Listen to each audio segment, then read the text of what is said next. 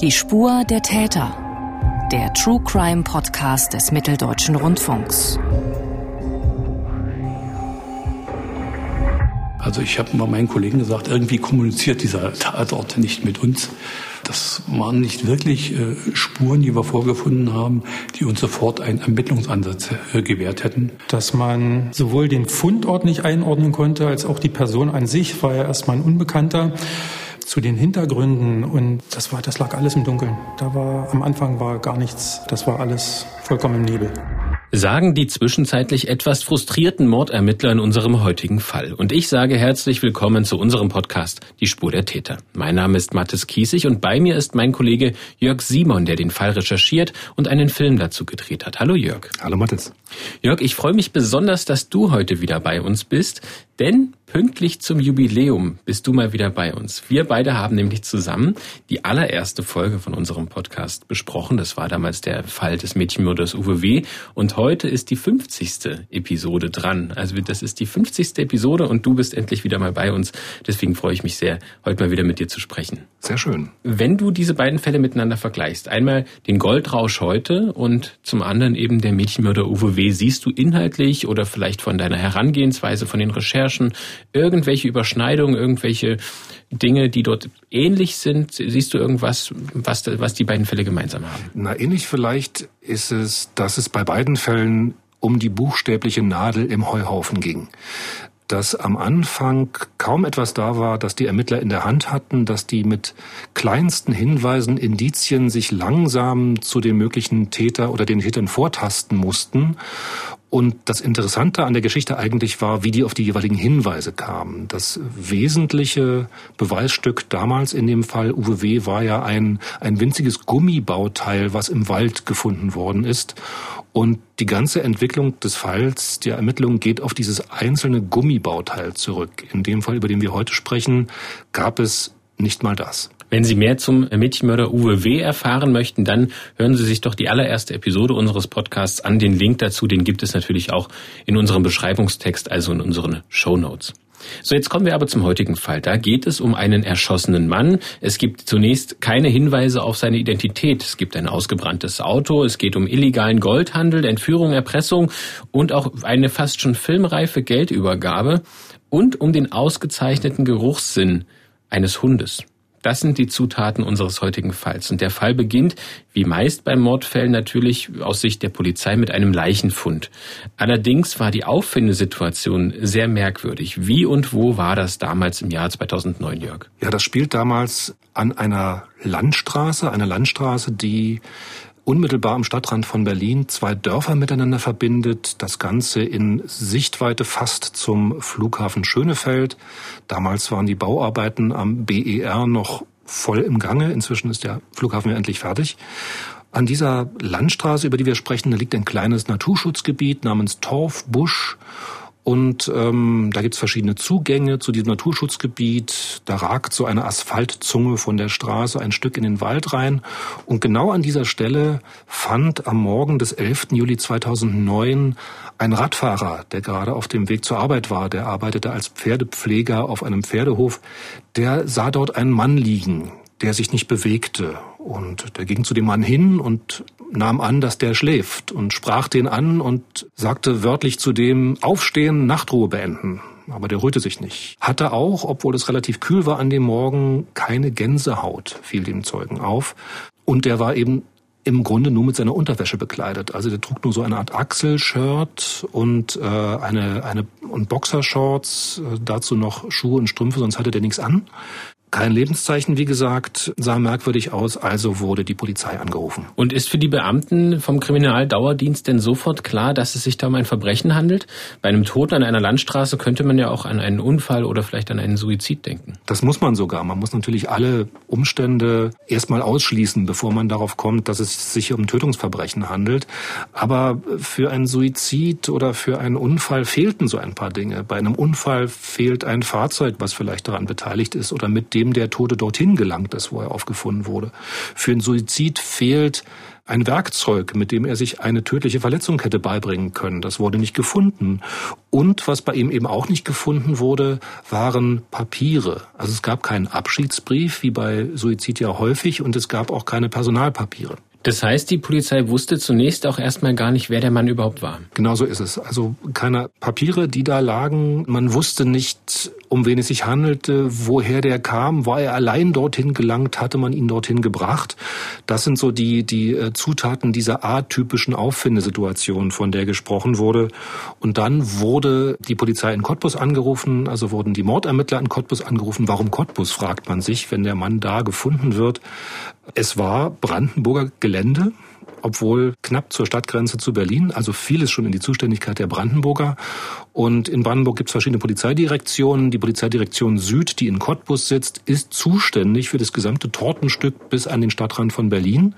Und deswegen kam der Fall auf den Tisch von Peter Augustin, dem Mordermittler, der beim Frühstück davon hörte. Der Kollege rief mich an, weil er mit der Situation draußen vor Ort so seine Schwierigkeiten hatte. Er war ein erfahrener Kollege und ihm machte Sorge die Auffindesituation dieser toten männlichen Person und äh, deswegen griff er zum Telefon und rief an.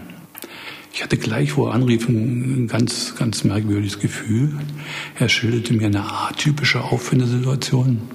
Und das war dann der Anlass, wo ich gesagt habe, das müssen wir uns mal mit der Mordkommission genauer angucken zu der Auffindesituation oder zu dem, was die, was die Beamten vor Ort vorfanden, gehörte auch äh, eine blutige Stelle am Hinterkopf des toten Mannes. Die sah nach der möglichen Ursache für seinen Tod aus, aber man konnte noch nicht sagen, was ist das überhaupt für eine Wunde. Dann kam ein Rechtsmediziner, der sich das mit anguckte und der äußerte zuerst den Verdacht, es könnte hier um eine Schusswunde gehen. Allerdings gab es weder eine Patronenhülse, die man da gefunden hat, und es gab auch kein, kein Austritt, keine Austrittswunde dieses möglichen Kopfschusses. Deswegen war man sich da auch nicht so ganz sicher. Sicher war man sich auch nicht, ist der Mann, wenn er denn erschossen wurde, hier erschossen worden oder war das woanders, wurde er hier nur abgelegt? Also ganz viele Fragezeichen, die bestanden, bevor man diesen Mann dann obduziert hat. Mhm. Und dann hat die Polizei ja sicherlich auch die nähere Umgebung um diesen Fundort dann genauer untersucht. Gab es denn da dann irgendwelche Hinweise? Wurden dort vielleicht die Papiere dann gefunden oder die Kleidung des Mannes? Nichts dergleichen. Also weder Kleidung noch Papiere, auch andere hilfreiche Spuren gab es nicht. Der Ermittler Augustin sagte mir, man fand dort relativ viele menschliche Hinterlassenschaften. Also offenbar hatten Bauarbeiter, die auf dem Weg zur Großbaustelle Flughafen waren, dort ihre Notdurft verrichtet. Ansonsten gab es wohl ein paar Reifenspuren, bei denen sich aber herausstellte, dass die wohl von dem Rettungsfahrzeug stammten, mit dem der Notfallmediziner angereist war. Es gab auch etliche Zigarettenkippen, aber auch die konnten anschließend Beamten zugeordnet werden, der Bereitschaftspolizei, die dort unterwegs waren und da geraucht hatten. Also es gab nichts, was zum einen irgendwie half, die Identität des Mannes zu klären oder auf andere mögliche Tatbeteiligte hinzuweisen. Alles in allem war das also eine eher ernüchternde Spurenlage, wie auch Ermittler Peter Augustin erklärt. Also ich habe mal meinen Kollegen gesagt, irgendwie kommuniziert dieser äh, Tatort nicht mit uns. Das waren nicht wirklich äh, Spuren, die wir vorgefunden haben, die uns sofort einen Ermittlungsansatz äh, gewährt hätten. Ja, zu so einem frühen Zeitpunkt hat man natürlich mehr Fragen als Antworten. Das ist immer so.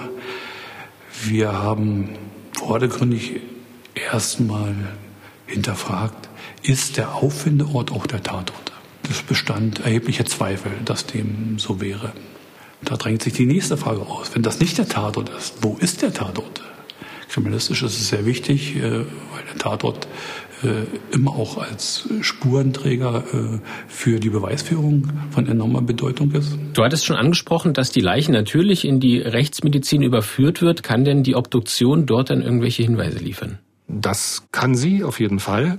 Man hat festgestellt, als man diese Wunde am Kopf untersuchte, dass aus einer Pistole abgefeuert wurde, verursacht worden ist. Äh, eine Pistole mit dem Kaliber 7,65 Millimeter. Das Projektil war im Kopf stecken geblieben. Das war also eine offenbar kleine Waffe mit nicht ausreichender Wucht, um durch den Kopf zu schießen. Und dann haben wir im Kopf einen sehr harten Schädelknochen, das Felsenbein. Dort ist ähm, das Projektil stecken geblieben, hat dann durch die dennoch vorhandene Wucht dieses Aufpralls einen Bluterguss verursacht, was man daran gesehen hat, dass der Tote ein blaues Auge hatte. Das hat man also festgestellt. Außerdem wurde natürlich auch die Kleidung des Mannes untersucht, äh, seine Haut, ob es da noch irgendwelche Spuren gab. Und tatsächlich wird etwas entdeckt, nämlich finden die Mediziner fremde DNA-Spuren an der Unterhose des Toten, die sie in dem Augenblick natürlich noch nicht zuordnen können. Offenbar gab es da auch keinen Treffer in irgendwelchen DNA-Datenbanken. Das half also nicht weiter. Aber was sie dann noch gemacht haben, hat die Ermittlung zumindest insoweit vorangebracht, als man dann herausgefunden hat, wer der junge Mann eigentlich ist.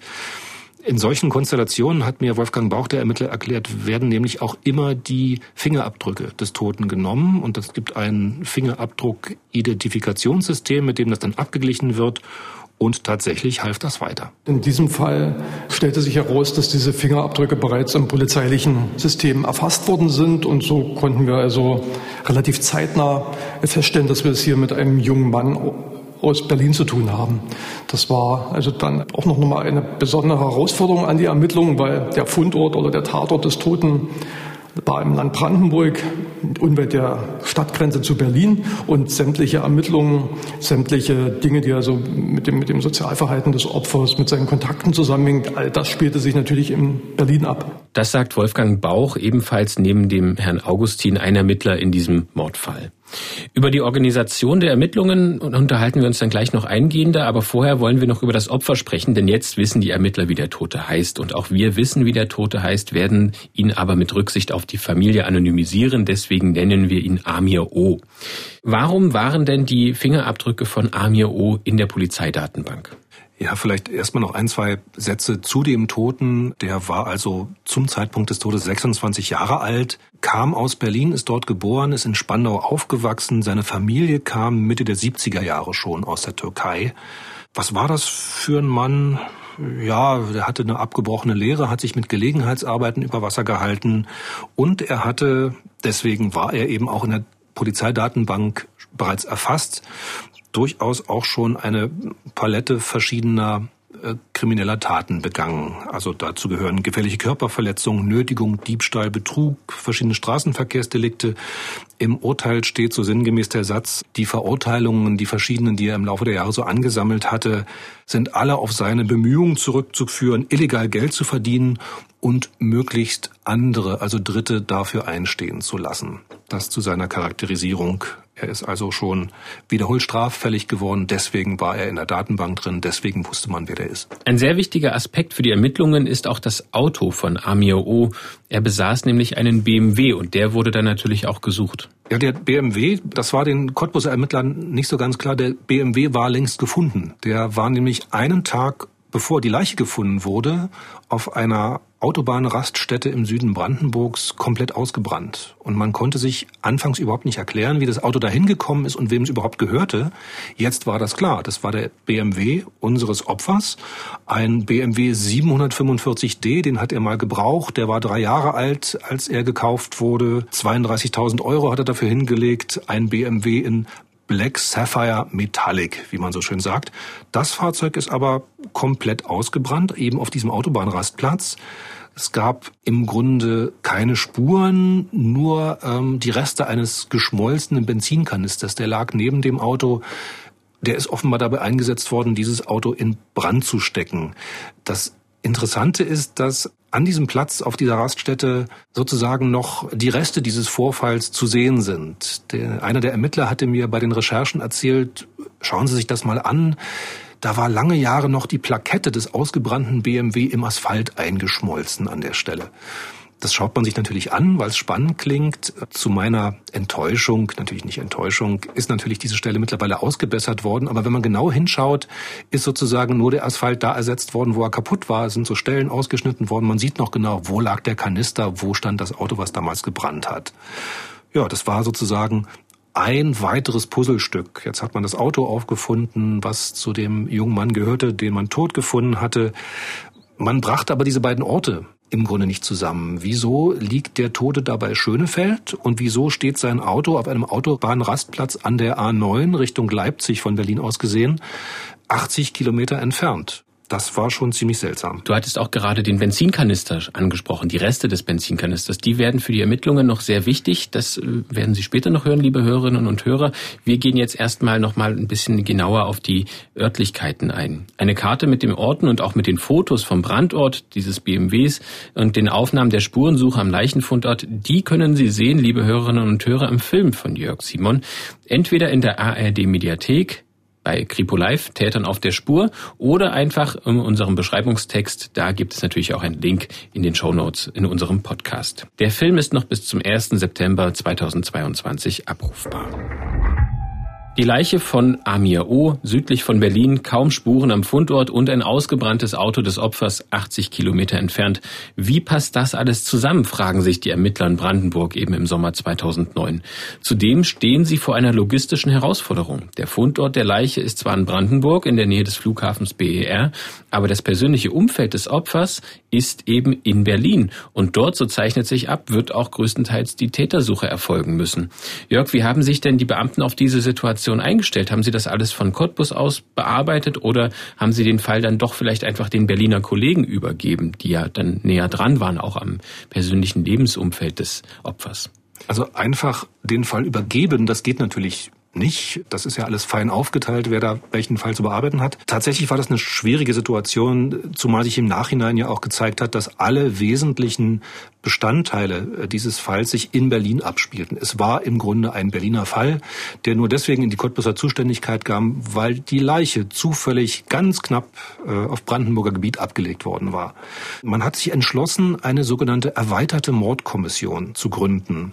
Das ist ein Mittel, das damals erst einige Wochen oder Monate überhaupt erfunden worden war in Brandenburg. Das ist eine Möglichkeit, die normale Mordkommission, die immer so aus acht bis zehn Leuten besteht, personell aufzustocken, wenn es einen schwierigen Fall gibt, der das erfordert. Man kann dann eben zum Beispiel Beamte, Mitarbeiter aus anderen Bereichen der Kripo heranziehen für so einen Mordfall, auch wenn die jetzt keine größeren Erfahrungen bei Mordermittlungen haben.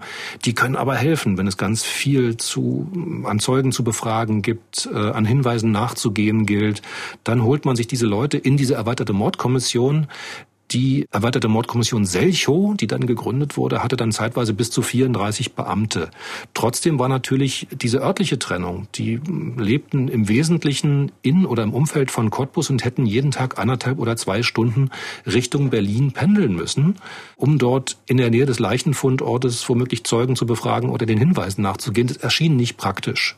Gerade weil die Arbeitszeiten am Anfang solcher Mordermittlungen sehr lang sind. Also hat man gesagt, wir müssen irgendwie näher an Berlin ran mit der ganzen Mannschaft, mit dem ganzen Team, also Beamten und Beamtinnen.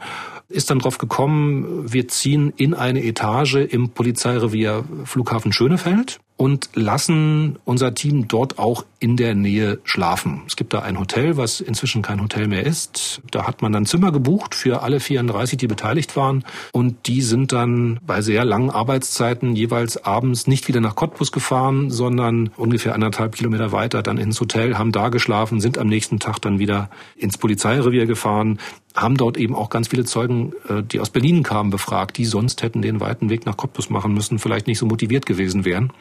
Ja, äh, für die Ermittler ziemlich ungewöhnlich und vielleicht sogar abenteuerlich. Man könnte sich jetzt vorstellen, dass da so eine Art Klassenfahrtatmosphäre aufgekommen ist. Wir alle hier in einem Hotel aber die Kollegen und Kolleginnen waren regelmäßig so müde, da hatte keiner das Bedürfnis, abends irgendwie an einer Hotelbar noch über den Fall zu reden, mal abgesehen davon, dass das natürlich nicht erlaubt ist. Insofern ähm, schildert auch Wolfgang Bauch, einer der Ermittler, mir das eher ernüchternd, welche Atmosphäre da herrschte. Insoweit kann man sich dann natürlich im vollen Umfang auf die eigentliche Ermittlungsarbeit konzentrieren. Gerade am Anfang der Ermittlungen entstehen natürlich auch, immer relativ viele Überstunden. Und hier ist es dann also so gewesen, da muss man dann natürlich auch am Abend nicht auf die Uhr gucken und hat also auch noch alle Zeit, um noch mehr Zeit, um nochmal die, die Sachlage intensiv zu diskutieren, Versionen zu bilden, zu schauen, wie man, wie man, wie man also weiter vorgehen wird. Da kommt keine Urlaubsstimmung auf. Ein erster Schwerpunkt der Ermittlungen war das persönliche Umfeld des Opfers. Mit wem stand er denn in Kontakt? Wie verdiente er sein Geld? Welche Vorstrafen hatte er? Was konnten die Kriminalisten denn noch alles über ihn in Erfahrung bringen? Ja, es ist ja oft so, dass der Schlüssel für eine Mordtat im unmittelbaren persönlichen Umfeld des Opfers liegt. Deswegen hat man da angesetzt und hat sozusagen dieses Umfeld versucht auszuleuchten. und hat dann relativ schnell in Erfahrung gemacht, dass das Mordopfer ein sagen wir es mal so, sehr lebenslustiger Mensch gewesen ist. Der hat dann gern gefeiert, der trug edlen Schmuck, der hat äh, sich extra eine Uhr in New York gekauft, der Marke Breitling, der fuhr ein getuntes Auto, diesen BMW, über den wir vorhin gesprochen haben, der natürlich nicht die Werksausstattung hatte, sondern noch so ein paar Extras. Hatte also einen relativ teuren Lebensstil und immer Geld. Es wird von ihm berichtet, dass er ständig Geld in Plastiktüten mit sich umhergetragen hätte, obwohl er eigentlich nur eine abgebrochene Lehre aufzuweisen hatte und sich mit Gelegenheitsarbeiten über Wasser hielt. Da fragt man sich natürlich, wie dieser junge Mann dann an so viel Geld kommt. Also was konnte die Polizei da herausfinden? Man hat ihm ja zugeschrieben, dass sein Mühen und Trachten im Wesentlichen darauf gerichtet war, in möglichst kurzer Zeit mit wenig Aufwand viel Geld zu verdienen. Und eine buchstäbliche Goldader hat er dann aufgetan, als er bei einem dieser Gelegenheitsjobs, über die ich erzählte, mit einem Mann aus Polen ins Gespräch kam, der ihm dieses Geschäftsmodell dann nahelegte. Das sah so aus, dass er sehr ausgiebig Gold gehandelt hat. Das Prinzip ging so, er kaufte massenweise Schmuck an, offenbar überwiegend von Anbietern aus der Türkei. Oft war das Hochzeitsschmuck, sehr viel Gold, sehr schwer. Woher das Ganze genau stammte und auf welchem Weg das zu ihm kam und wie sich das überhaupt auch für die Anbieter dieses Schmucks lohnte, das an ihn zu verkaufen, das blieb relativ unklar, war nicht Fahndungsauftrag der Polizei. Deswegen weiß man eben nur, er hat relativ viel Gold angekauft und äh, da kommt man natürlich schon auf den Gedanken, dass man sich dabei auch Feinde machen kann. Gibt es da vielleicht einen Konkurrenten, dem das nicht so gefällt? Irgendwer, dem er dann mal auf die Füße getreten ist? Und dann äh, haben die Ermittler etwas in Erfahrung gebracht, was noch mehr nach einem Motiv roch. Denn es gab für das Mordopfer den ambitionierten Goldhändler gab es ein kleines Problem bei diesem Geschäft. Er durfte dieses Gewerbe nämlich nicht ausüben eigentlich. Er durfte nicht selbst ein Gewerbe anmelden, das war ihm verboten aufgrund seiner Vorstrafen. Das heißt, er brauchte jemanden, der für ihn das von ihm angekaufte Gold bei Juwelieren und Altgoldverwertern verkaufen würde. Er brauchte Strohleute. Und das haben sich dann Peter Augustin und die Ermittler in Cottbus genauer angeschaut und haben dann relativ rasch Kontakt bekommen zu einer Frau aus Berlin, die sich im Zusammenhang mit dem schwunghaften Goldhandel unseres jungen Mannes selbst angezeigt hatte. Diese Selbstanzeige hat eine weibliche Bezugsperson unseres Opfers gestellt und hat sinngemäß in dieser Anzeige äh, dargestellt, dass sie im Auftrag unseres Opfers täglich im ein- und zweistelligen Kilogrammbereich Gold entgegengenommen hat und dann an Juweliere verkauft hat. Dafür hat sie ein Taschengeld bekommen und vom Finanzamt eine sehr teure Steuerrechnung, äh, die sie komplett ruinierte. Der Frau war also klar geworden, dass die bei der ganzen Geschichte als Strohfrau benutzt worden ist und dass das gesamte Risiko sozusagen auf sie abgewälzt worden ist.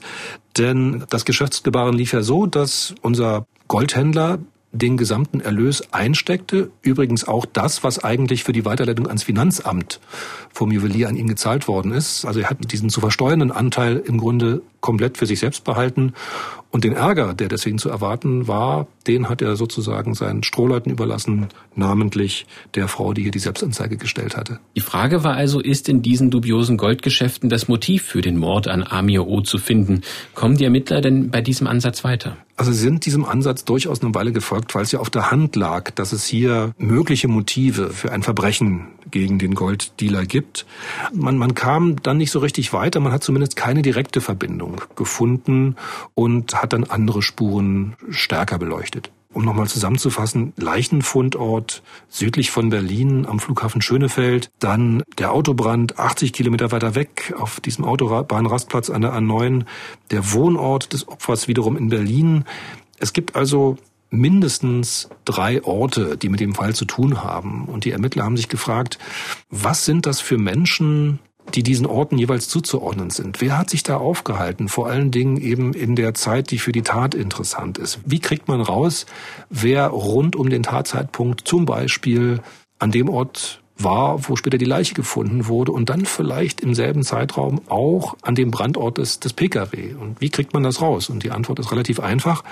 Man macht eine sogenannte, sogenannte Funkzellenabfrage. Das heißt, man benutzt die Daten der Handymasten, die verteilt sind um, um diese Ereignisorte und guckt sich an, welches Handy, was gerade in der Nähe war, sich da jeweils eingewählt hat. Jedes Handy muss sich in so eine Funkzelle einwählen, damit ein Gespräch geführt werden kann und man kann dann also gucken, wer war zu welcher Zeit an diesen Orten.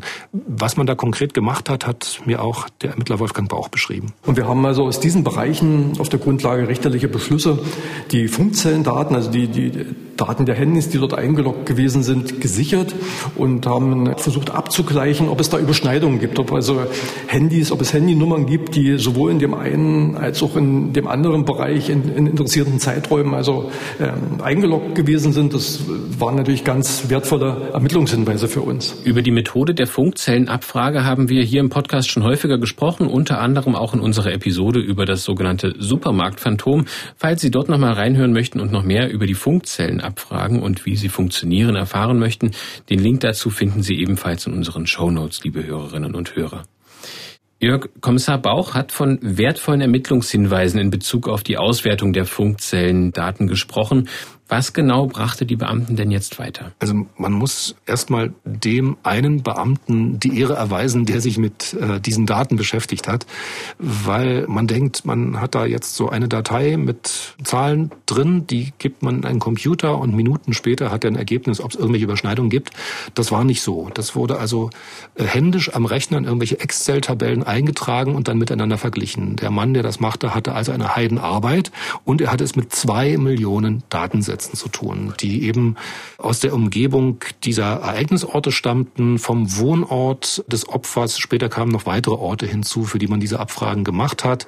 Man hatte also sozusagen jetzt Daten von Telefonen, die da in der Gegend waren. Und in einem zweiten Schritt später hat man auch geschaut, ob man bei einzelnen Telefonen sich die Verbindungen zu anderen Rufnummern näher anschaut. Also erstmal hatte man sozusagen einen Rückschluss darauf, wer war an mehr als einem der interessanten Ereignisorte in diesem Tatzeitraum. Und tatsächlich gab es einen Treffer. Es gab einen Treffer und in den allermeisten Fällen können ja diesen Telefonnummern auch Namen zugeordnet werden. Ging das denn auch in diesem Fall? Das war anfangs die große Hoffnung der Ermittler natürlich. Also das war elektrisierend für das gesamte Ermittlerteam. Hatte eine Nummer rausgefiltert, wo es Überschneidungen gab bei den, bei den Ereignisorten und schaute, auf wen diese Nummer angemeldet war. Und man hatte einen Namen. Man hatte den Namen Nadine Fröhlich der Name einer unbekannten Frau. So, und man glaubte, jetzt sei man der Lösung des Falles doch einen gewaltigen Schritt näher gekommen und tatsächlich war das ein Highlight der Ermittlungen, schilderte mir Peter Augustin, der die Ermittlungen damals leitete. Der Bluturinhof, das ist ganz klar. Es bestand die Hoffnung, dass wir ein was zum Anfassen haben, einen Ansatz. Aber es war ein Aliasname. Der oder die Täter hatten sich unter falschen Namen eine Telefonnummer zugelegt, so dass wir eine eigentlich ganz wichtige Spur haben, äh, die im Verfahren uns zum Durchbruch bringen könnte, sie aber gleich wieder erkaltete, weil wir keine konkreten Ermittlungsansätze zu der Person, die dahinter steht, hatten. Ja, dann gab es also die Einsicht, dass es diese Nadine Fröhlich nicht gibt. Das war natürlich erstmal eine Enttäuschung. Aber im Grunde ist sowas Alltag in der Ermittlungsarbeit, dass es vor und zurück geht und dass anfangs heiße Spuren dann relativ schnell wieder erkalten. Es war nicht der erhoffte Durchbruch. Trotzdem war man sich sicher, wir haben eine Nummer in der Hand, die Nummer eines Menschen, der auf irgendeine Weise mit diesen Orten und mit den Taten, die an diesen Orten begangen worden sind, in Verbindung steht. Die Frage stellte sich also weiter, wer telefoniert denn wirklich mit dieser Nummer, wenn es Nadine Fröhlich nicht ist? Man hat sich dann entschlossen, diese Nummer weiterhin überwachen zu lassen, damit man zur Stelle ist, wenn wieder unter dieser Nummer telefoniert wird. Parallel dazu tut sich eine weitere wichtige Spur bei den Ermittlungen auf, als sich ein Zeuge bei der Polizei meldet. Er sagt, er sei ein Freund und Geschäftspartner von Amir O gewesen. Und er schildert den Beamten, was er am Tag vor dem Mord an seinem Bekannten erlebt hat. Was hat der Zeuge denn genau erzählt, Jörg? Der Zeuge erzählte von einer Art Geldübergabe, die er für das Mordopfer, das spätere Mordopfer übernehmen sollte.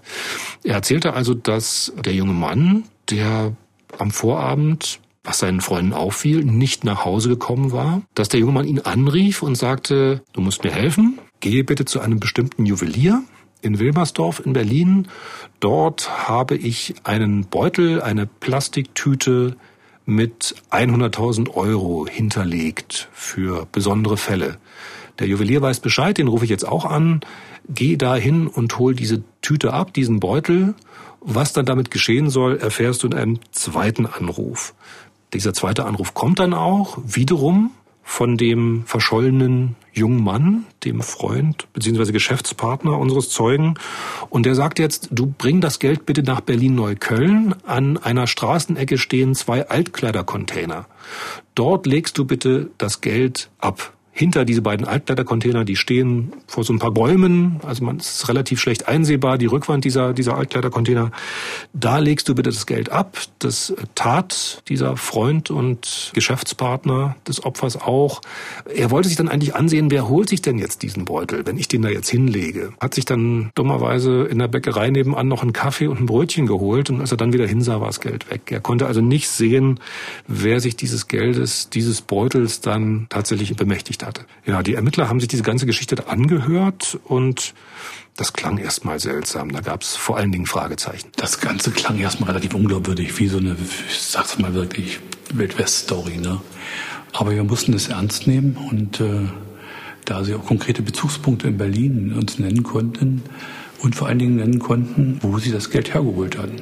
Und dieser Ermittlungsansatz war natürlich für uns sehr wertvoll und über diesen Ansatz äh, sind wir dann weiter äh, vorwärts gekommen. Sagt Peter Augustin zu dieser Geldübergabe. Zu dieser Zeit stößt ein weiterer Ermittler zur Mordkommission hinzu und das ist Thomas Britze. Er hat unter anderem die Aufgabe, die Umstände dieser angeblichen Geldübergabe aufzuklären. Wir haben erstmal überprüft, ob das, was der Zeuge erzählt, überhaupt sein kann. Also ob das, was er da gesagt hat, ob er das, ob er da überhaupt hätte Geld hinlegen können, äh, ob er von seinem Standort aus überhaupt hätte sehen können, was da passiert. Und ja, wir haben nichts gefunden, was dem entgegenspricht. Und das in Verbindung natürlich mit der Lebensweise unseres Opfers legte dann schon nahe, dass hier möglicherweise unser Opfer entführt wurde, um Geld zu erpressen.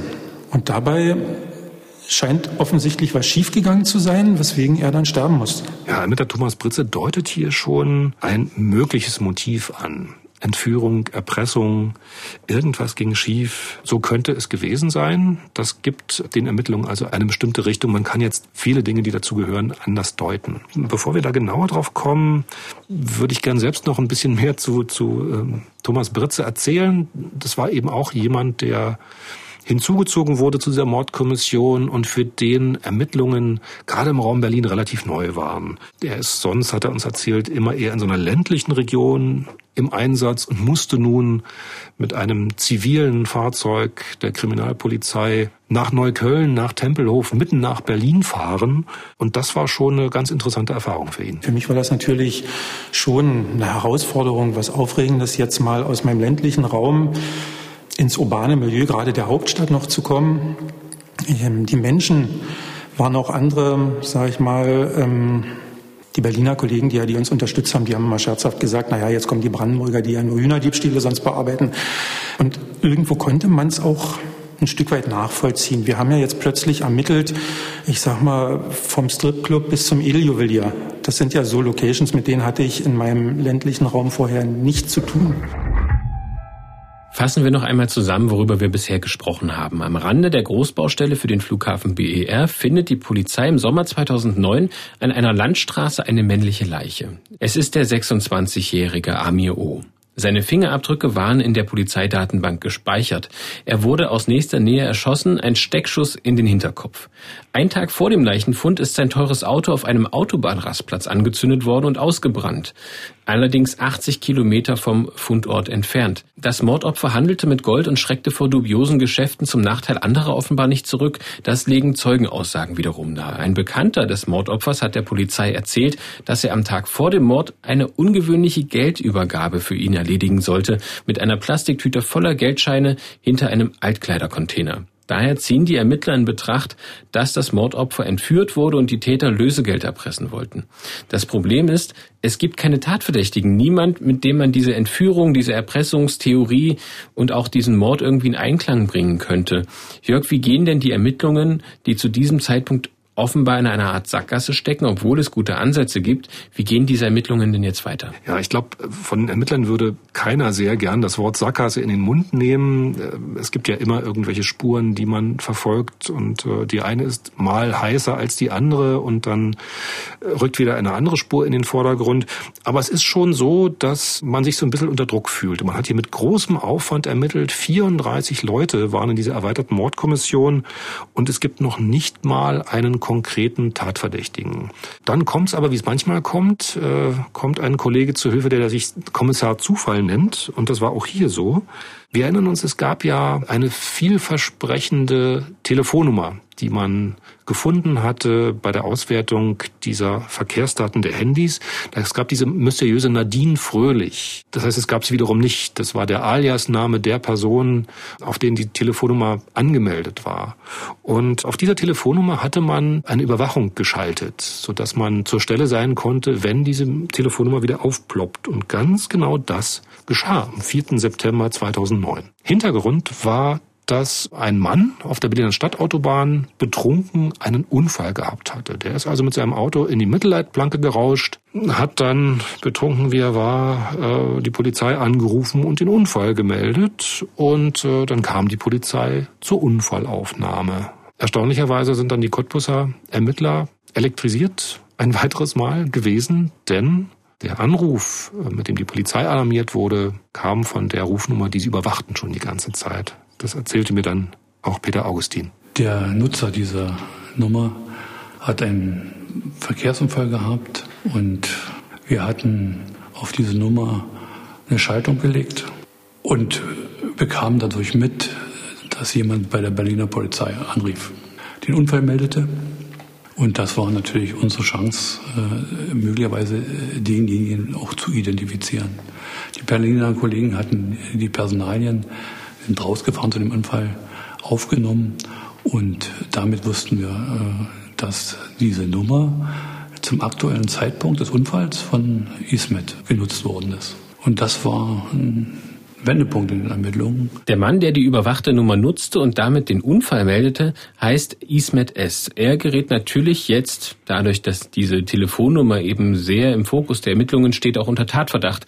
Jörg, das klingt danach, dass nun plötzlich alles ganz schnell gehen könnte mit der Aufklärung des Mordes an Amir O. War das denn so und wer ist überhaupt dieser Ismet S? Ismet S ist damals 32 Jahre alt. Er ist in der Türkei geboren, kam 1989 mit zwölf Jahren nach Deutschland und lebte eine Zeit Zeit lang bei seinem älteren Bruder, der äh, sich schon länger in Deutschland aufhielt. Ismet S. hat eine Lehre als Maler und Lackierer begonnen, aber nicht abgeschlossen, hat sich mit Gelegenheitsarbeiten auf Baustellen und in Imbissen über Wasser gehalten. Sein großer Traum war immer, mal ein eigenes Imbissrestaurant zu besitzen. Kurze Zeit hatte er auch mal eins, aber das lohnte sich nicht so ganz. Er hat das Geschäft dann wieder aufgegeben, aber der Traum lebte fort bei ihm. Er ist also derjenige, der mit dieser geheimnisvollen Telefonnummer telefoniert hat, mit der Telefonnummer, die auf Nadine Fröhlich angemeldet war. Was noch dazu kam, bei solchen Telefonaten werden ja auch immer bestimmte Gerätedaten übermittelt. Man kriegt da also raus, er hat unter der Telefonnummer telefoniert, die in der Nähe der Tatorte auftauchte und er hat mit einem der Handys telefoniert, die früher dem Mordopfer gehörten. Das heißt, in zweifacher Hinsicht machte er sich sehr, sehr verdächtig, ist dringend verdächtig, aber das reichte noch nicht gleich aus, um ihn festzusetzen. Denn, sagte mir Peter Augustin, so ein Telefon kann man ja auch weitergeben. Es ist nicht klar, dass er es war, der die Nummer die ganze Zeit benutzt hat. Vielleicht hat es ja auch nur geliehen, was auch immer.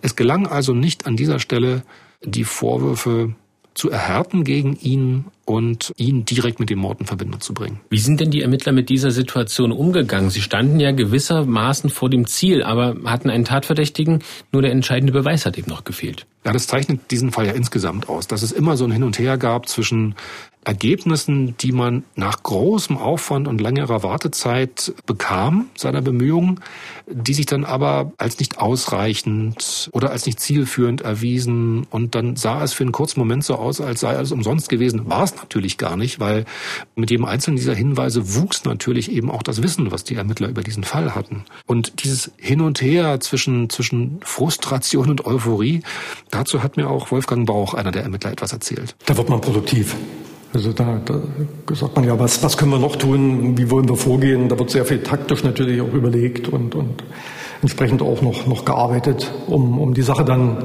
möglichst rund zu machen. Und genau ihm, dem Ermittler Wolfgang Bauch, kommt dann eine gewagte, aber durchaus sehr hilfreiche Idee. Was ist das für eine Idee? Ja, der Wolfgang Bauch, wie viele andere Kriminalisten, las die Zeitschrift Der Kriminalist. Und da gibt es eine Ausgabe dieser Zeitschrift aus dem Jahre 2009, dem Jahr, über das wir die ganze Zeit sprechen. Auf dem Titelblatt sieht man einen Hund, der so eine Sherlock Holmes Mütze aufhat und eine Pfeife im Maul. Dieses Titelbild kündigt den, den Leitartikel das Hauptthema in diesem Heft an. Da geht es um Spurensuche mit sogenannten Men-Trailern. Das sind also speziell ausgebildete Hunde, die auch sehr alte und scheinbar kaum mehr vorhandene Spuren erkennen und ihnen folgen können. Die Methode ist in den USA relativ verbreitet. 2009 hat sie auch in Deutschland schon Fuß gefasst. Also es gab verschiedene Vermissten und Mordfälle, in denen Mantrailer eingesetzt wurden. Aber das war in den einzelnen Bundesländern unterschiedlich hoch angesehen, diese Methode. In Brandenburg war das bis dahin noch nicht eingesetzt worden.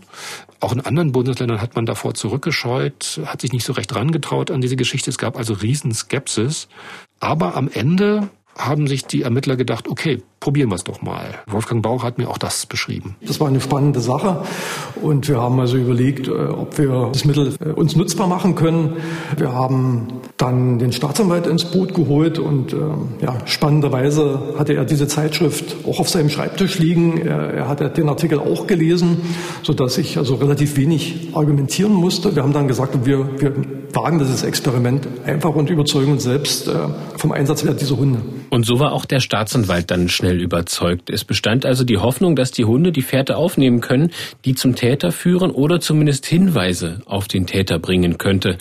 Aber wie kam denn der Vorschlag innerhalb der Polizei an? Du hattest schon gesagt, dass die in Brandenburg eher davor zurückgeschreckt haben. Also da gab es ganz, ganz große Vorbehalte und die sind auch bis heute nicht ausgeräumt. Also da gibt's nach wie vor sehr feste Ansichten, dass diese Methode nichts taugt, dass die unwissenschaftlich ist, dass die überwiegend auf Zufällen basiert, wenn sie zum Erfolg führt, dass es pseudowissenschaftlich ist. Also Wolfgang Bauch hat es mir im Gespräch sehr vorsichtig so gesagt, Ihnen sei unterstellt worden, ihr seid doch nicht bei klarem Verstand, wenn ihr das mit diesen Hunden veranstaltet. Auch Thomas Britze, der andere Ermittler, sagte dazu, dass sie es mit enormen Vorbehalten zu tun hatten. Unsere Kollegen waren der Sache sehr neugierig und offen gegenüber. Verlieren konnten wir ja nichts. Das muss man einfach mal dazu sagen. Es ist nicht ganz preiswert gewesen, was auch ein sehr heftiger Kritikpunkt teilweise war. Aber letzten Endes hat der Staatsanwalt entschieden, dass diese Investition versucht wird. Das, was da an Ergebnissen kam, das war ja, das war fernab jeder Diskussionswürdigkeit. Mit den Mantrailern soll also Bewegung in die festgefahrenen Ermittlungen gebracht werden. Deshalb kontaktieren die Kriminalisten Andrea von Buddenbrock. Sie ist Notärztin, aber auch Expertin für Mantrailing-Hunde. Jörg, du hast sie für die Dreharbeiten zu deinem Film kennengelernt und natürlich auch ihre Hunde. Kannst du uns erstmal diese Hunde beschreiben und erzählen, wie kam es dazu, dass sich Andrea von Buddenbrock auf Mentrading spezialisiert hat? Also ich habe zwei Hunde von Andrea von Buddenbrock kennenlernen dürfen. Einer war noch ganz klein, der musste herumgetragen werden. Der war also der kommende große Mentrailing-Spezialist und einen anderen Hund, mit dem sie in aktuellen Einsätzen unterwegs ist. Man stellt sich ja bei, bei Mentrailing-Hunden leicht etwas vor. Ne, man hat so im Hinterkopf die Bluthunde, irgendwelche schwergewichtigen, extrem muskulösen Kampfhunde, die auch der kleinsten Blutspur noch folgen. Das ist bei der Hunderasse, die Andrea von Buddenbrock einsetzt, überhaupt nicht so. Die sind ein, eher, eher flauschig, möchte ich sagen. Das ist, die Rasse heißt Gordon Setter. Das sind Jagdhunde, klassische Jagdhunde, die als sehr lebhaft gelten, als sehr interessiert, aber eben auch sehr ausdauernd in dem, was sie tun. Die sind so einen halben Meter hoch, ähm, haben so ein schwarzes, schwarzbraunes Fell mit, mit unter Kastanien roten Stellen. Der, der Hund, den sie dabei hatte, der hieß Ludwig, der hat mich auch sehr lebhaft beschnuppert und wollte wissen, mit wem wir da unterwegs sind. Die Frau von Buddenbrock ist eigentlich Notärztin, du sagtest es. Sie ist aber vielseitig interessiert. Sie war auch in ihrer Freizeit Jägerin, hat mit Jagdhunden gearbeitet und immer den Eindruck gehabt, also die Aufgaben, die ich den Hunden bei der Jagd gebe, die lasten die gar nicht aus. Die brauchen Beschäftigung, die wollen mehr. Und da ist die auf dieses Mantrailing gekommen, hat dann Gespräche aufgenommen mit Experten Expertinnen vom FBI.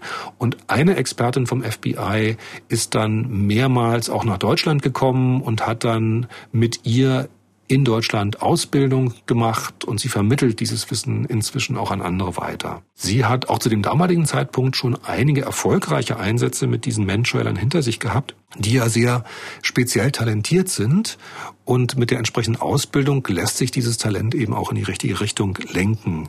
Und was diese Hunde so besonders macht, das hat sie mir auch im Interview geschildert. Sie können halt äh, problemlos Spuren, auch alten Spuren folgen, die aus dem Auto herausgelegt wurden. Für die Hunde macht es keinen Unterschied, ob einer gefahren oder gelaufen ist. Man sieht noch nicht mal den Unterschied. Des Weiteren ist, die Hunde halten das über viele Stunden auch durch. Also jeder Hund ist so zweieinhalb Stunden im Riemen.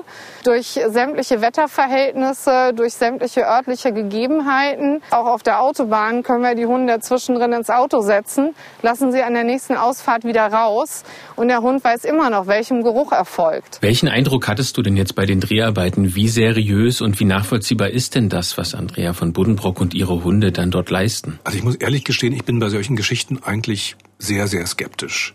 Ich beschäftige mich auch mit, mit ähm, Medizinjournalismus und bevor ich glaube, dass eine bestimmte Methode bei einem Menschen Erfolg hat, dann möchte ich Beweise sehen. Und dann möchte ich auch hören, was für eine plausible Erklärung es gibt, dass da Erfolge erzielt werden. Und genau, was diese plausible Erklärung angeht, da gibt's ja hier ein paar Lücken, da kommen wir noch drauf zu, zu sprechen. Ich kann nicht so recht nachvollziehen, was die da mit ihren Hunden anstellt. Und man muss ja auch wissen, es ist ja nicht nur der Hund, der eine Rolle spielt bei diesen Suchergebnissen. Es ist ja ein Team, das Team zwischen Hund und Hundeführerin. Und die Hundeführerin muss den Hund richtig lesen und muss ähm, deuten, was der anzeigt. Also da gibt's viele Einflussmöglichkeiten, die ein Ergebnis in eine bestimmte Richtung bringen können. Und es gibt natürlich viel Misstrauen, weil man denkt, hm, äh, vielleicht hat die Hundeführerin den Hund so beeinflusst, dass der ein gewünschtes er Ergebnis liefert, dass der ein bestimmtes Signal gibt, was mit den bereits bekannten Ermittlungsansätzen übereinstimmt. Deswegen muss man sich, glaube ich, im Detail angucken, wie die jeweiligen Einsätze dieser Hunde aussehen, wie das erklärt werden kann, was die da gefunden haben.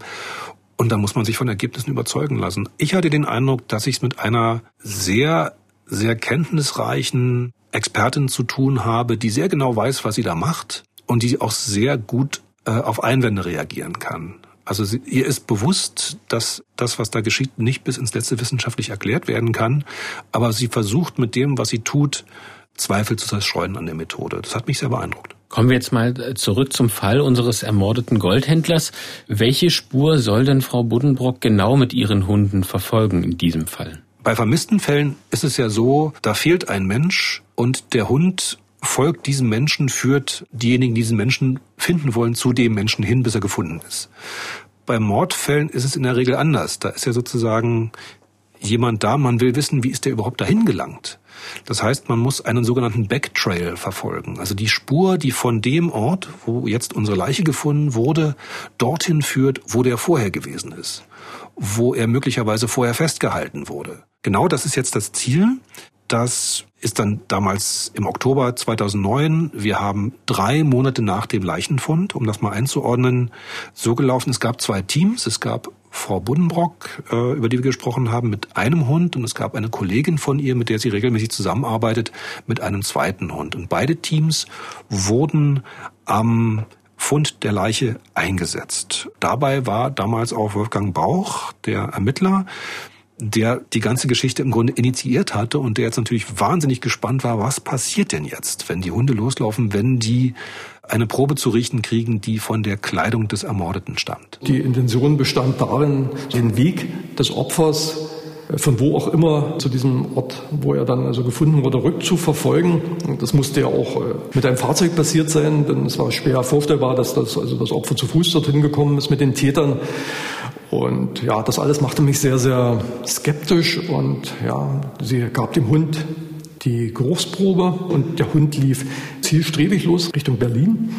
Und äh, teilweise mit einer Geschwindigkeit, dass ich da also äh, Mühe hatte, hinterherzukommen. Stellen wir uns das jetzt nochmal bildlich vor. Die Kommissare, der Staatsanwalt und auch die Hundeführerin mit einem ihrer Mantrailer treffen sich dann also am Leichenfundort und das ist ja diese Einfahrt eines Waldweges an der Landstraße gewesen. Hier lässt man dann den Hund an einem Wattestäbchen riechen und der Hund läuft einfach los. Und der ganze Tross dann hinterher von der Landstraße eben in Brandenburg bis weit nach Berlin hinein. Ist es so gewesen? So ungefähr war es. Also man folgte erstmal dieser, dieser Landstraße in Richtung des Ortes Glasow.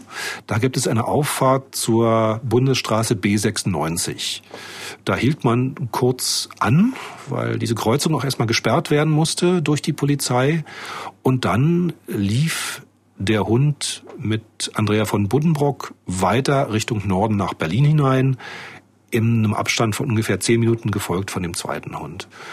Und dieser Hund lief unbeirrt neben dieser Landstraße nach Berlin hinein. Der bog nicht nach links, nicht nach rechts ab, der zog immer weiter. Der lief 16 Kilometer lang im Riemen, wie das die Hundeführerin formuliert, und führte die Ermittler entlang einer Spur, einem Weg, auf dem möglicherweise das Opfer, was ja tot gefunden worden ist, dorthin gebracht worden ist. Wahrscheinlich in einem Auto, was unheimlich erstaunlich ist. Das ist drei Monate her dass dieser Mann auf diesem Wege offenbar transportiert worden ist. Drei Monate her und er ist dort nicht direkt lang gelaufen, sondern in einem Auto gefahren worden. Trotzdem, ich weiß nicht, ob es eine, ob es eine, eine, eine Zahl gibt, die die Anzahl an möglichen anderen Spuren, die sich in dieser Zeit über diese Wegstrecke gelegt haben, bezeichnen könnte, weiß ich nicht. Drei Monate nach der Tat findet dieser Hund diese Route, diese Spur wieder. Es ist eigentlich völliger Irrsinn. Ja, kann und, man sich überhaupt nicht vorstellen. Und der Hund, der findet ja dann auch tatsächlich ein Ziel. Ja. Also der kommt tatsächlich an einem Ziel an. Was ist denn das Ziel, wo der Hund ankommt? Ja, das ist somit das Erstaunlichste. Der Tross läuft also nach Berlin hinein, durch den Bezirk Mariendorf hindurch, bis in den Bezirk Tempelhof, kurz vor den früheren Flughafen Tempelhof, kennen vielleicht viele noch, und biegt dann plötzlich nach links ab in ein Wohngebiet und ähm, nach ungefähr 200 Metern biegt er nochmal links ab in eine kleine Straße und will ganz strikt auf ein ganz bestimmtes Haus zu, mit der Hausnummer 2a. Und lässt sich auch durch nichts abbringen. Er will zu diesem Haus, ähm, er will eigentlich sogar dort hinein. Und was ist das für ein Haus? Ja, die Hundeführerin fragt sich das auch. Sie kennt ja die Details zu dem Fall nicht. Sie weiß nicht, was die Ermittler schon wissen über mögliche Verdächtige. Für sie ist das einfach nur ein Haus, genauso wie es für ihren Hund ein Haus ist, zu dem aber eine Spur führt, vom Leichenfundort aus. Waren dann ein paar begleitende Beamte dabei, die riefen dann mal in Cottbus an und, und sagten, ja, wir sind hier mit dem Mantrailing-Einsatz bei einem Haus in Berlin-Tempelhof angelangt. Da will der Hund hin. Ist da irgendwas an dem Haus? Und dann brach fast Panik aus, äh, so hat's mir Peter Augustin geschildert, weil der Ermittler in Cottbus sagte, um Gottes Willen, sofort weg dort. Geht sofort bitte weiter. Das ist das Haus unseres Hauptverdächtigen. Das ist das Haus, in dem Ismet S. wohnte. Der Mann, der mit dieser Telefonnummer, die auf Nadine Fröhlich angemeldet war, telefoniert hat und sich offenbar in der Nähe sowohl des Brandortes dieses BMW als auch des Leichenfundortes aufgehalten hat. Und zur Wohnung dieses Mannes führt jetzt eine direkte Spur vom Leichenfundort. Und den wollte man natürlich nicht aufstören. Also weg da war die Botschaft. Ein zweiter Hund hat das Ganze kurz danach auch nochmal bestätigt. Die Spur wies auf dieses Haus. Das ist schon unglaublich, wenn man sich das so anhört, dass, dass es diesen Hunden so gelungen ist. Und du hast ja gesagt, es ist wissenschaftlich gar nicht unbedingt erklärbar, wie das gelingt, aber eben auch durch diese Kontrollgruppe, durch diesen zweiten Hund, ähm, ist es dann äh, letztlich nochmal bestätigt worden. Das ist natürlich jetzt ein unglaublich wichtiger Ansatz für die Ermittler, dass es jetzt auch eine weitere direkte Beziehung zwischen dem Leichenfundort und der tatverdächtigen Person Ismet S. gibt. Und dann setzen die Ermittler eigentlich noch eins obendrauf. Und zwar wollen sie jetzt auch noch an einem zweiten Experiment mit diesen Mentrailern einen weiteren Versuch an dem Ort in Niemek wagen, also dort, wo der BMW ausgebrannt ist. Was haben Sie dort vor? Also man hatte ja für diesen, diesen ersten Einsatz mit den Mentrailern hatte man ja eine Geruchsprobe, die vom Opfer stammte. Also von der Kleidung von der, des 26-Jährigen, der da ermordet worden ist. Jetzt wollte man natürlich auch gucken, können die Hunde auch mit einem Tätergeruch etwas anfangen. Das größte Problem, wir haben keinen Gegenstand, der auf irgendeine Weise in Verbindung zu den Tätern steht. Es gab nur einen, es gab noch irgendwie den, den Griff eines verschmorten Benzinkanisters. Der Benzinkanister, der damals eingesetzt worden ist, um das Auto des Mordopfers in Brand zu stecken. Dieser, dieser Griff des Benzinkanisters, der war schon durch x Auswertungen gegangen, den hatte man im Labor mit allen möglichen Lösungen beträufelt, um da Spuren zu bekommen und so.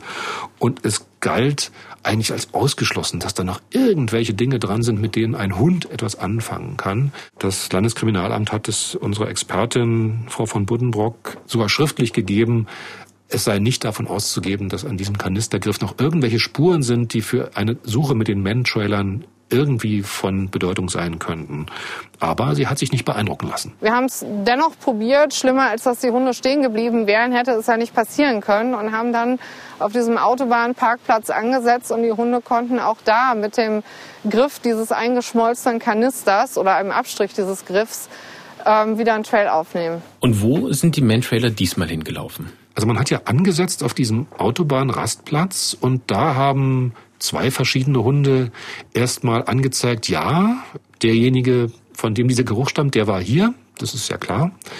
Sie haben aber auch angezeigt, der Mensch, zu dem dieser Geruch passt, der hat sich anschließend wieder in Richtung Berlin bewegt. Der ist mit dem Auto sehr wahrscheinlich bis zur nächsten Abfahrt gefahren und dann wieder Richtung Berlin. Die Hunde wollten sozusagen auf die gegenüberliegende Autobahnfahrbahn um dort der Spur zu folgen. Man hat dann noch einmal neu angesetzt und hat mit diesem Geruch auch noch einmal vom Leichenfundort aus suchen lassen und kriegte das Ergebnis wie beim ersten Mal. Die Hunde wollten wieder in das Haus in Berlin-Tempelhof, wohin schon die erste Spur geführt hatte. Das heißt, wir haben jetzt im Grunde zwei Spuren vom Leichenfundort in diese Wohnung, zwei Spuren, eine vom Opfer, eine von einem möglichen Täter. Beide schaffen eine Verbindung zu dieser Wohnung. Rundherum, nicht nur für die Ermittler, sondern auch für uns jetzt hier im Gespräch durchaus ein beeindruckendes Ergebnis. Gibt es denn irgendeine wissenschaftliche Erklärung dafür, was die Hunde da machen? Da wird es schwierig. Ich habe es ja vorhin schon angedeutet, dass man das Ganze nicht plausibel erklären kann, nicht ganz rational erklären kann. Lange Zeit wurde es so erklärt, dass die Geruchsquelle, der die Hunde folgen, Hautschuppen sind, die wir wo wir gehen und stehen, ständig verlieren. Und die zum Beispiel auch aus einem Auto herausgeweht werden, wenn wir im Auto fahren, durch die Klimaanlage, durch die Belüftung. Die verteilen sich also auch entlang des Weges, den wir in einem Auto fahren. Das meinte man reiche zur Erklärung aus. Wurde eben auch oft bemerkt, dass, dass die Hunde ja nicht, nicht unbedingt immer linear ganz schnurstracks neben der Straße herlaufen, sondern auch mal so ein paar Abwege nehmen, da wo diese Hautschuppen eben gerade hingeweht worden sind. Das schien eine Zeit lang plausibel, aber neuere Studien zeigen, dass es womöglich nicht reicht als Erklärung, dass es auch noch andere Ansätze geben muss.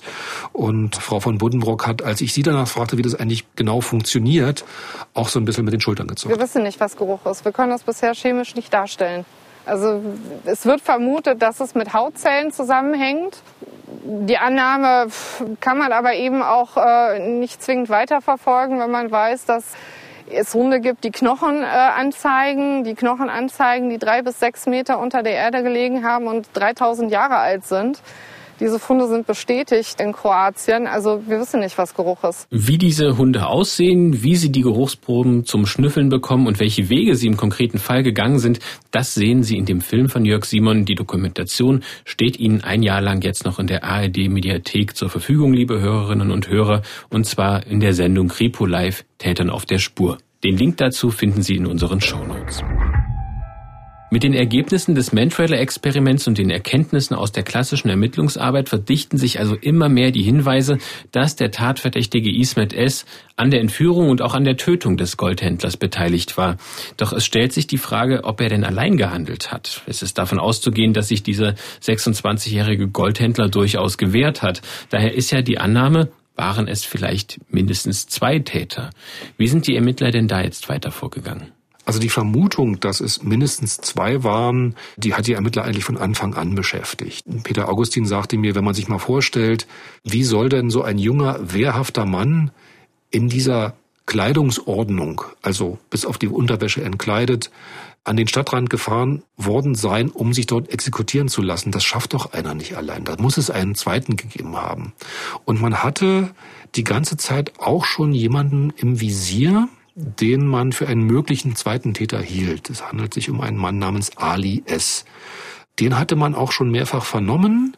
Von dem wusste man, dass er mit Ismet S in Beziehung steht, dass beide oft miteinander telefoniert haben, gerade im Tatzeitraum.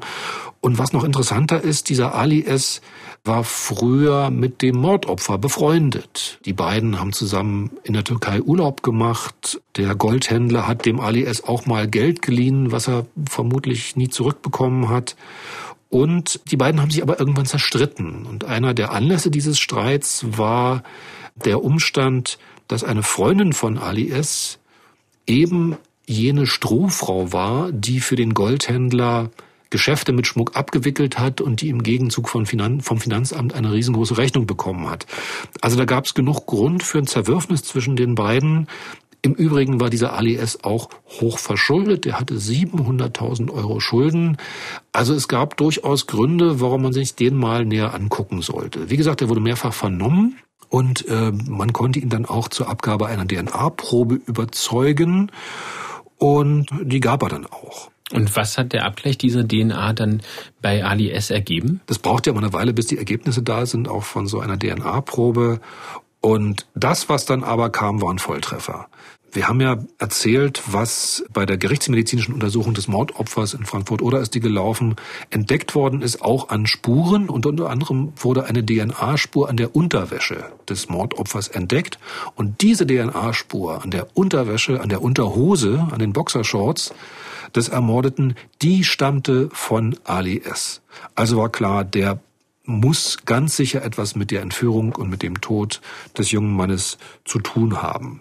Wie dann diese Spur genau an diese Unterhose gelangte, konnte nicht geklärt werden, aber es war klar, Ali S. war der zweite Mann.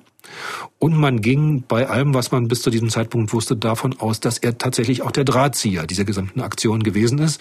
Denn Ali S. kannte das Opfer schon sehr lange.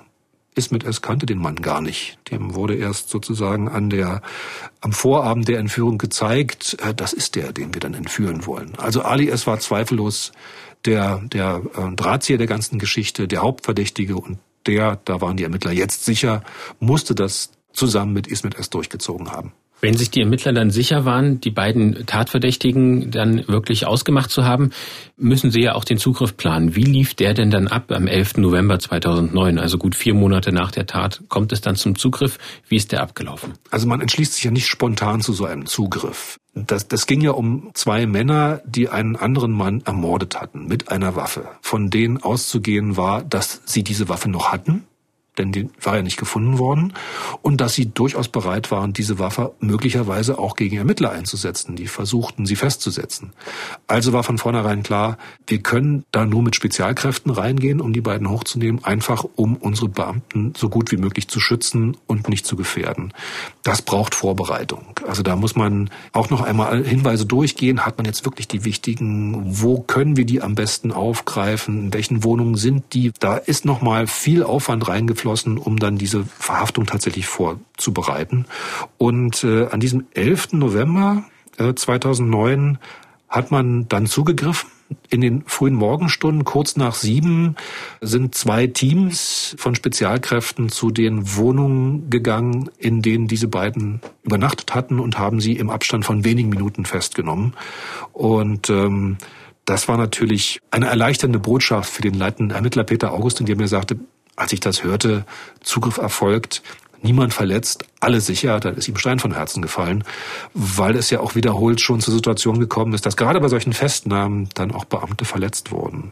Und äh, nicht nur für Peter Augustin, sondern auch für äh, Thomas Britze war dieser Moment, jetzt sind die zwei, die wir da am Auge hatten, endlich festgesetzt worden, jetzt haben wir die in der Hand durchaus auch ein emotionaler Moment, wo dann eine große Last abfiel. Das sind Arbeitsraten, das kann man sich so nicht vorstellen. Das wird auch im Fernsehen so nicht in den Krimiserien gezeigt. Und da sind eine Menge Menschen dran beteiligt. Für diesen einen Tag oder zwei Tage, wo alles auf den Punkt sitzen muss. Und da müssen viele Menschen an verschiedenen Orten koordiniert werden. Dann müssen die Räder so ineinander spielen. Das ist ein unglaublicher Aufwand. Dann sind die beiden gefasst und verhaftet. Und dann ist ich denke, man kann das am ehesten so vergleichen, wenn man ja ein gutes, langes Buch gelesen hat und das plötzlich fertig. Auch wenn sich nicht für jeden Punkt der Tat Beweise haben finden lassen, gelang es den Ermittlern aber doch anhand der Indizien den Ablauf sehr genau zu rekonstruieren.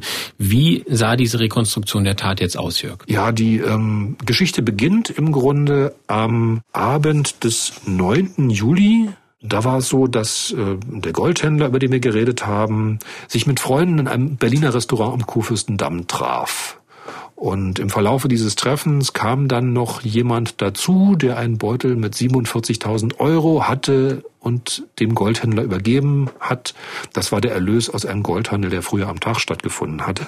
Die waren aber nicht alleine da, die wurden nämlich beobachtet. Der Haupttäter, der wahrscheinliche Ali S., hatte sich gegenüber des Restaurants postiert und hatte seinen Kumpan Ismet S. mitgebracht, um dem Ismet S. zu zeigen, wer die Zielperson ist. Ismet S. kannte den zu dem Zeitpunkt noch nicht und da sollte jetzt erstmal klar gemacht werden, wen werden wir denn später am Abend entführen.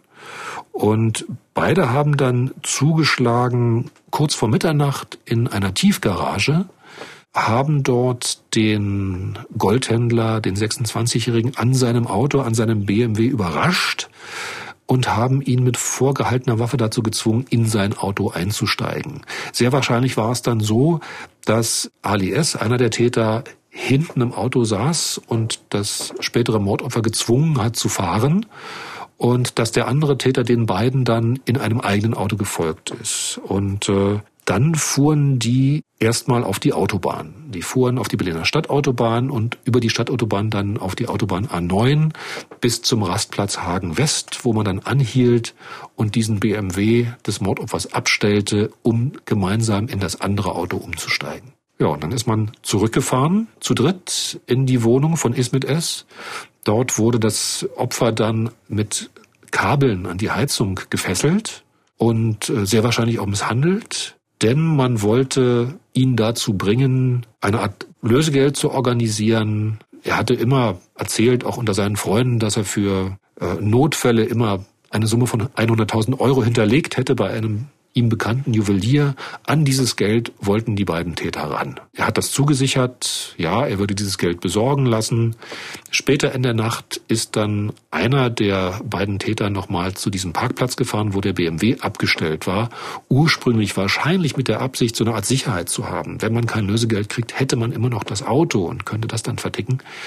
Offenbar hat man sich aber umentschieden und Ali S., der Hauptverdächtige, hat dieses Auto dann mit Hilfe eines Benzinkanisters angezündet und vollkommen abbrennen lassen. Nicht ohne aber vorher diesen Beutel mit 47.000 Euro, den das Mordopfer ja bei sich hatte, an sich zu bringen. Und äh, der steckte das Geld also für sich ein. Ja, und am nächsten Morgen hat man den äh, jungen Goldhändler dann gezwungen, seinen Freund anzurufen, der doch bitteschön das Geld die 100.000 Euro in einer weiteren Tüte beim Juwelier organisieren und hinter diesen beiden Altkleidercontainern ablegen sollte. Ali S. hat sich dieses Geld dann geholt und äh, wenn wir mal zusammenrechnen, dann gab es also diese 100.000 Euro Lösegeld und die 47.000 Euro, die das Opfer vorher schon bei sich hatte. Das heißt, die beiden hatten zusammen 147.000 Euro.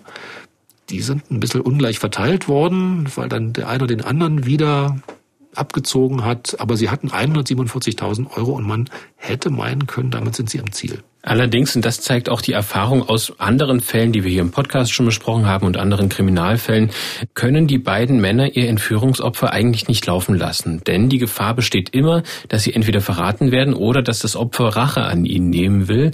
Das ist ja auch später im Urteil ähm, so beschrieben worden. Also eigentlich muss für die Täter dann klar sein, dass es nur einen Ausweg gibt. Sie müssen das Entführungsopfer töten. Wie ist das in diesem Fall? Tatsächlich ist das so. Es lässt sich schwer nachvollziehen, wann tatsächlich der Entschluss gefallen ist, den Mann zu töten.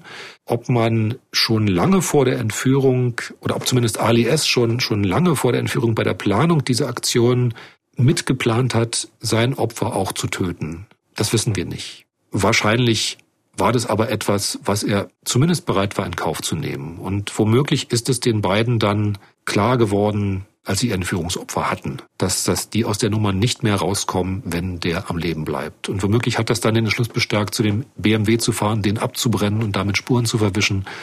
Aber wie gesagt, wann der Entschluss zur Tötung des Mordopfers fiel, blieb nicht ganz nachzuvollziehen. Und ebenso wahrscheinlich auch nicht nachzuvollziehen war, wer denn letztlich den tödlichen Schuss abgegeben hat. Genau, die beiden Beschuldigten haben sich ja vor Gericht zu bestimmten Einzelheiten eingelassen. Sie haben also zumindest äh, zugestanden, dass sie das Opfer entführt hatten, dass sie es aber getötet haben und wer genau von beiden es tat, wer den Schuss abgab, da haben sie entweder nichts gesagt oder haben sich gegenseitig die Schuld zugeschoben.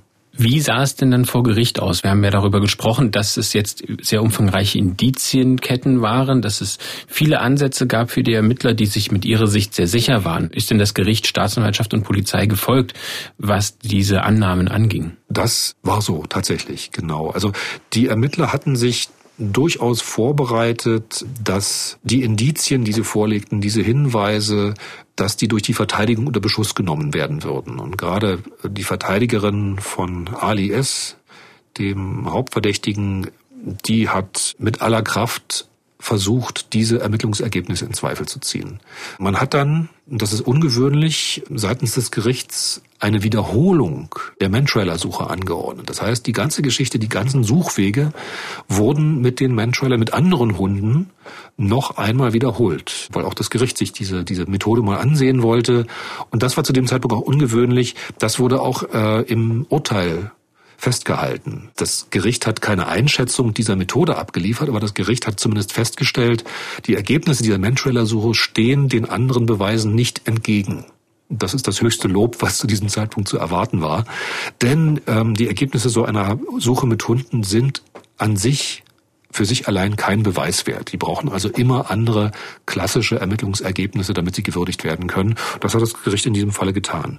Und wie ist letztlich das Urteil gefällt worden? Also wie lautete das Urteil? Ja, das Urteil lautet so, beide äh, Angeklagte sind zu lebenslanger Freiheitsstrafe verurteilt worden. Das heißt, sie müssen mindestens 15 Jahre im Gefängnis verbringen, bevor sie den Antrag stellen können, wieder entlassen zu werden.